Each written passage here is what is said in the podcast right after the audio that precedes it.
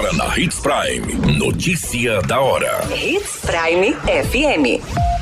Oferecimento: Molas Mato Grosso. Molas, peças e acessórios para o seu caminhão. Notícia da hora. Censo realizado pelo IBGE aponta 196 mil habitantes em Sinop. Secretaria de Estado de Saúde realiza mais duas cirurgias de implante coclear pelo SUS em Mato Grosso. Notícia da hora. O seu boletim informativo. Sinop está com 196.067 habitantes, segundo o Censo Demográfico 2022, cujo resultado foi divulgado na semana passada pelo Instituto Brasileiro de Geografia e Estatística, o IBGE. O número, apesar de apresentar aumento significativo quando comparado com a pesquisa anterior em 2010, ocasião em que a soma atingiu pouco mais de 113 mil habitantes, não alcançou as expectativas do prefeito do município de Sinop, Roberto Dorner. O resultado final foi menor até em relação à prévia divulgada em dezembro de 2022 pelo próprio IBGE ao Tribunal de Contas da União quando estimou-se uma população de 199.698 habitantes. Ou seja, na revisão do Instituto, o município acabou perdendo mais de 3 mil moradores.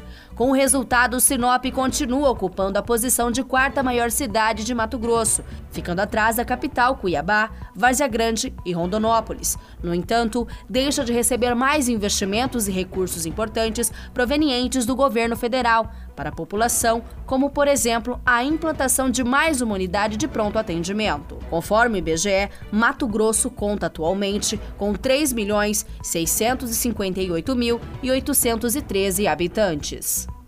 Notícia da hora. Na hora de comprar molas, peças e acessórios para a manutenção do seu caminhão, compre na Molas Mato Grosso. As melhores marcas e custo-benefício você encontra aqui. Ligue 3515 9853 que a entrega mais rápida da cidade chega até você. Em Sinop, na rua Valdir Dorner, 666, setor industrial. Em todo o estado, peças e acessórios para o seu caminhão é com a Molas Mato Grosso. Unidades também em Várzea Grande e Cuiabá. Molas Mato Grosso. A notícia nunca para de acontecer e você precisa estar bem informado. Só aqui na Hits Prime.